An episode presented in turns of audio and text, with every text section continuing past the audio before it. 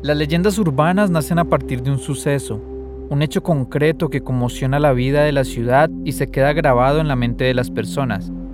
Cada leyenda se alimenta de los rumores que se mueven, como un silbido, por las calles, avenidas, bares, cafés, parques, escuelas y pasajes de la ciudad. Hasta convertirse en una historia hecha de múltiples historias, de múltiples voces, de múltiples versiones que se transforman de generación en generación pero siempre guardan dentro de sí la esencia de una época, la época en que ocurrió el suceso original. Las leyendas urbanas son una ventana abierta a épocas históricas de la ciudad. Este es un podcast sobre las leyendas urbanas de Cali, pero también un pretexto para hablar de la historia, la cultura, las costumbres y los hitos más importantes de la ciudad.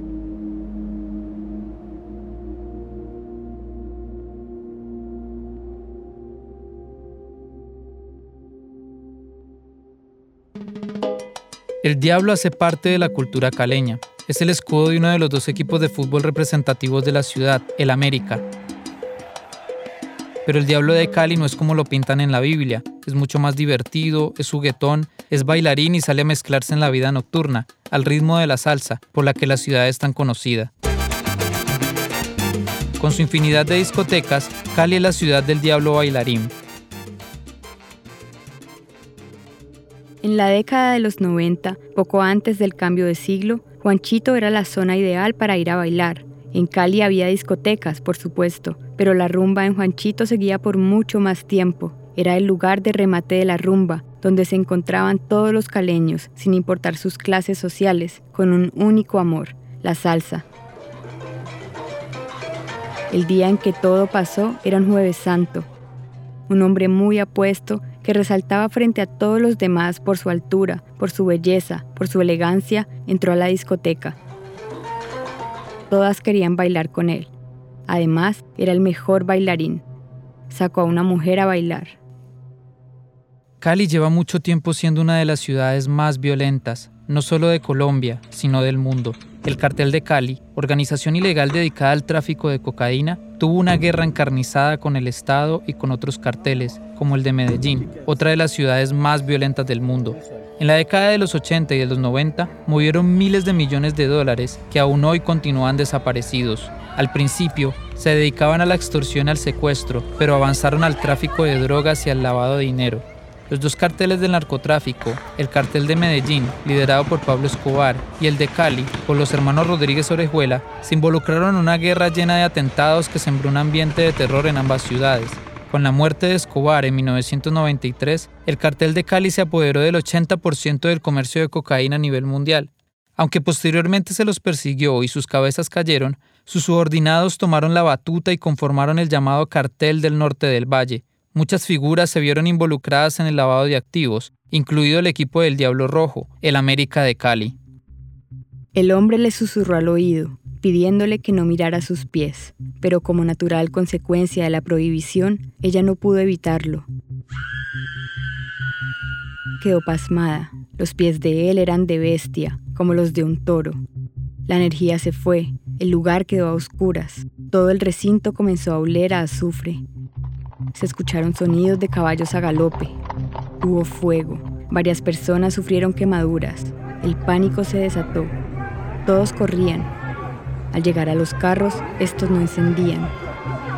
Hombres valientes regresaron a salvar a la mujer, que se encontraba desmayada en el suelo. No saben si sobrevivió. Algunos dicen que no. Otros dicen que sí, pero que terminó en un manicomio.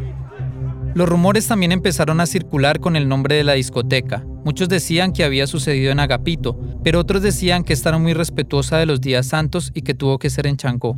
Es curiosa esta lección de escenario porque Changó es el nombre de un dios yoruba, con el que también relacionan al demonio Busiraco, tan representativo de la ciudad. Esta discoteca fue inaugurada en 1986 y dio paso firme hasta 2014, cuando dejó de abrirse al público. Solía estar a reventar, el parqueadero no alcanzaba para todas las personas que llegaban. Juanchito en realidad no hace parte de Cali, es corregimiento del municipio de Candelaria, separado de la ciudad de Cali por un puente que pasa sobre el río Cauca. Fue un asentamiento sobre todo de migrantes, muchos habitantes lo atribuyen a esclavos escapados. Luego se convirtió en espacio musical, de fritanga, de disfrute de fin de semana. Este corregimiento, por su cercanía a Cali, ha hecho parte de su historia, pero sobre todo de la salsera, con presentaciones de orquestas importantes del género, algunas incluso traídas con plata del narcotráfico. La salsa es un género, pero también engloba varios ritmos afrocaribeños, sobre todo de origen cubano. Por ejemplo, son, son montuno, bolero son, guajira, rumba, guaguancó, guaracha, mambo, cha-cha-cha, salsa brava, salsa de oro, salsa dura, salsa caleña, entre muchos otros. Aunque esos ritmos ya se escuchaban desde el siglo XV, el nombre salsa fue usado por primera vez en los 60 por Bobby Cruz y Richie Ray. La salsa es una música que generó comunidad, sobre todo en los inmigrantes latinos en Estados Unidos, especialmente en Nueva York, y se caracteriza porque todos sus ritmos son muy bailables. No es solo música, es también baile. Y en este momento es uno de los ritmos representativos de la música latina. Suele involucrar conga, timbales, bongos, instrumentos de viento, como la trompeta. Y aunque ha circulado por todo el mundo, no en todos los lados se baila igual. Por eso se habla de la salsa caleña. Hoy la rumba ya no se remata en Juanchito. Existen otros lugares como Menga, donde sigue la rumba mucho después de que las discotecas caleñas hayan cerrado. Ya casi no quedan discotecas en funcionamiento y ya no se llenan en lo más mínimo. Antes recibían miles, ahora solo cientos. En las discotecas de Juanchito cantaron artistas de la talla de Celia Cruz y la Sonora Matancera, pero los dueños de las discotecas dicen que eso pasó de moda. Ya eso no asegura una discoteca llena, ya los han visto varias veces. Hay otras razones que se atribuyen a este decaimiento. La llegada de los prostíbulos, que amenazó la rumba familiar, un mayor consumo de drogas y grupos delincuenciales que generaron inseguridad, asaltaban a los clientes, hasta que poco a poco dejaron de ir. Además, se instaló un retén permanente entre Cali y Juanchito, la gente pensaba que le iban a multar al llegar o al irse y eso disminuyó la afluencia de caleños. Como si fuera poco, el río empezó a desbordarse sin aviso, acabando con moteles y discotecas. Las leyendas que hablan de un diablo que aparece en las discotecas no solo se cuentan en Cali, también se han relatado en otras ciudades colombianas como Bucaramanga, Medellín y Bogotá. El relato del diablo en Juanchito se contó muchas veces durante los siguientes años. Muchos dicen que es imposible que sucediera, pues los llamados griles no habrían en Semana Santa, pero hay otras leyendas alrededor de la salsa, por ejemplo, que figuras icónicas del género han venido a la ciudad a disfrutar de la rumba. El periodista Alejandro Aguirre relata en su libro 71 días, retrato de Héctor Lavoe en Cali, el paso de este ícono por la ciudad. El cantante de los cantantes a veces se presentaba, pero sobre todas las cosas se enrumbaba. Por esta y tantas otras historias, Cali se convirtió en la capital de la salsa. Cali sigue destacándose con ese género que adoptó y adaptó a la cultura rumbera de la ciudad, con presentaciones de sus equipos, campeonatos de salsa, tiene el archivo discográfico más grande del mundo del género. Incluso nacieron sus propias orquestas, como el grupo Nietzsche o la Orquesta Guayacán en los años 80. Sin embargo, Hoy en día siguen bailándose los mismos clásicos de este ritmo, lo que no ha permitido que nuevas propuestas salseras tomen fuerza. Esto evidencia un declive que habitantes de lugares como Juanchito todavía esperan recuperar. Proponen un museo de la salsa como el del barrio obrero, reabrir las discotecas, recuperar el carnaval de Juanchito y su reinado, porque Cali, 40 años después, sigue siendo salsa. Esta es la historia de una noche de salsa en Cali, que no terminó muy bien. A las afueras de la ciudad, un reconocido bailadero se prendió en llamas. ¿Y cómo ocurrió eso? Aquí se los cuento. Eran los 90 en Juanchito, el sitio de rumba y remate. ¿Qué clases sociales si el único amor eran la salsa y el baile? Era jueves santo y recuerdo, la noche ardía en la discoteca y todas las damas sudaron de pronto al mirar aquel hombre en la puerta. El hombre se acercó a una de ellas y le pidió que bailara con él. Ella aceptó entusiasmada y comenzaron a bailar. Él resultó ser un bailarín excepcional y ella se sentía bailando en el aire. Pero... Bailando le hizo una advertencia. Por favor no me mire los pies. Pero la curiosidad puede más que la obediencia. Y por supuesto no hizo caso. Miró hacia abajo y lo que vio fueron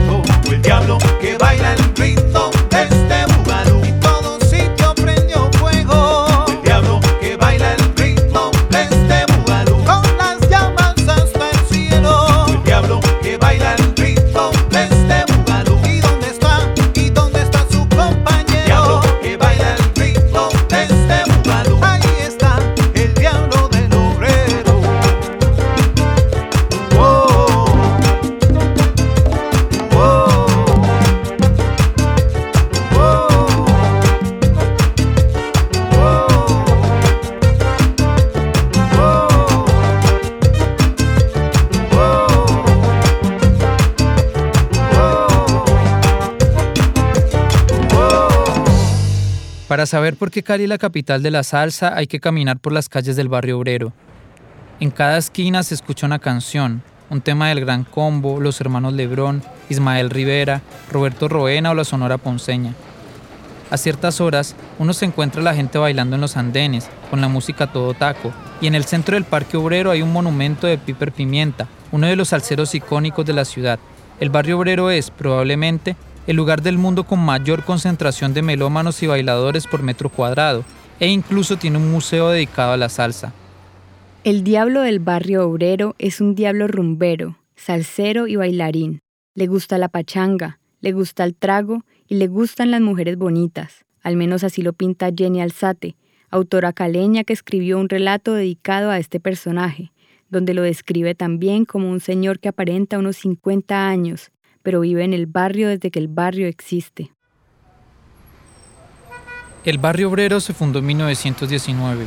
En el mes de junio del año pasado cumplió un siglo de existencia. En esa época, el transporte público de la ciudad era el tren, que llegaba desde el litoral pacífico, cruzaba la ciudad por la carrera octava y hacía una de sus principales paradas en el lugar que hoy conocemos como barrio obrero. La misma gente que llegaba desde el Pacífico, en su mayoría obreros, se juntaron para construir las primeras casas, que no tenían agua potable, alcantarillado ni energía.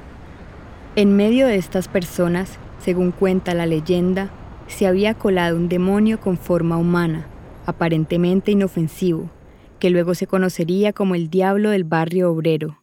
Este demonio ya había sido expulsado con exorcismos de otros barrios de Cali. Algunos dicen que es el mismo Usiraco que encerraron en el Cerro de las Tres Cruces y que, de vez en cuando, se escapaba para hacer de las suyas. Eligió al obrero como su nueva morada, porque el barrio apenas estaba naciendo y todavía no tenía iglesia, ni siquiera un clérigo que pudiera combatirlo. De hecho, según las crónicas locales, la iglesia del barrio obrero se construyó más de 20 años después, en 1946, como Iglesia Santiago Apóstol, y fue solo hasta 1952 cuando cambió su nombre a Parroquia Jesús Obrero. Hasta ese momento, la iglesia más cercana pertenecía al sector que era conocido como Santa Lucía. Mucho antes de que llegara la salsa, al caer la tarde, la gente del barrio obrero se reunía a charlar, comer manjares típicos de Cali, bailar boleros, pasodobles, pasillos, tangos, bailar la música cubana, aquella que conocemos como la vieja guardia. Se dice que así fue como nacieron los agualulos, que luego se convirtieron en uno de los festejos más populares de la ciudad. Según cuenta el relato de Jenny Alzate, fue por la influencia del diablo que el barrio obrero se convirtió en el más rumbero de Cali. La primera de la familia que lo conoció fue mi abuelita. En ese tiempo el barrio obrero era, más que un cúmulo de casas, muchos bailaderos y se rumbeaba sin parar de lunes a domingo. Tal vez era el barrio de Cali donde más se rumbeaba, y era obvio, porque la gente dice que el baile es del diablo, y con él viviendo ahí, la rumba no podía faltar. Dice Jenny en su libro El diablo del barrio obrero y otros cuentos de terror, y lo describe así. Su boca es grande y rugosa, y con un creciente bigote canoso. La nariz es como un gancho lleno de espinillas, y cada que aparece un muchacho apuesto por las calles del barrio, las señoras dicen que es don Justino que cambió de forma para conquistar alguna de las muchachas y luego embarazarlas para engendrar el anticristo, y es por esto que a cada mujer joven se le prohíbe siquiera mirar al apuesto forastero. Dicen los que saben que la salsa entró a Cali por el barrio obrero y esto también tiene que ver con el ferrocarril. A través de este medio de transporte llegaron los primeros long play, con música antillana como el son, la pachanga o la guaracha, y a partir de ahí, el barrio obrero se convirtió en el nicho de los bailaderos más legendarios de la ciudad, como la matraca, la neliteca, el rincón de Willy y el chorrito antillano. A veces, la gente del barrio reconoce al diablo, bailando y bebiendo en medio de la pachanga, embelesado con las mujeres bonitas.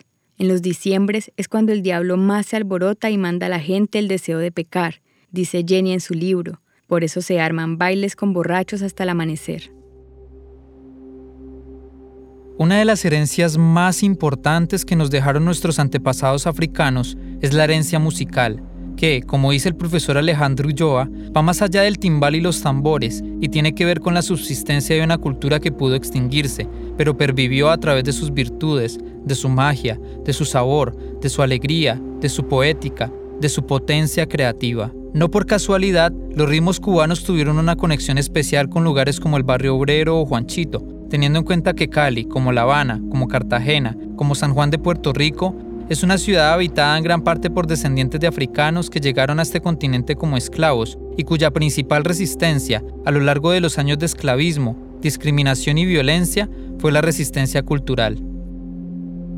Los Diablos Rumberos. Guión e investigación, Adriana Nova, Santiago Blandón. Diseño sonoro y montaje, Daniela Torres. Voces, Santiago Blandón, Daniela Torres. Música, Daniela Torres, Leandro Viana, David Medina Piedradita. Letra, Daniela Torres. Arreglos, David Medina, Joan Cifuentes, Sebastián Vélez, Leandro Viana. Artistas invitados, Sebastián Vélez, Joan Cifuentes. Mezcla final, Leandro Viana. Agradecimientos especiales, Jenny Alzate. Esta es una iniciativa apoyada por la Secretaría de Cultura de Santiago de Cali, convocatoria de estímulos Unidos por la Vida 2020.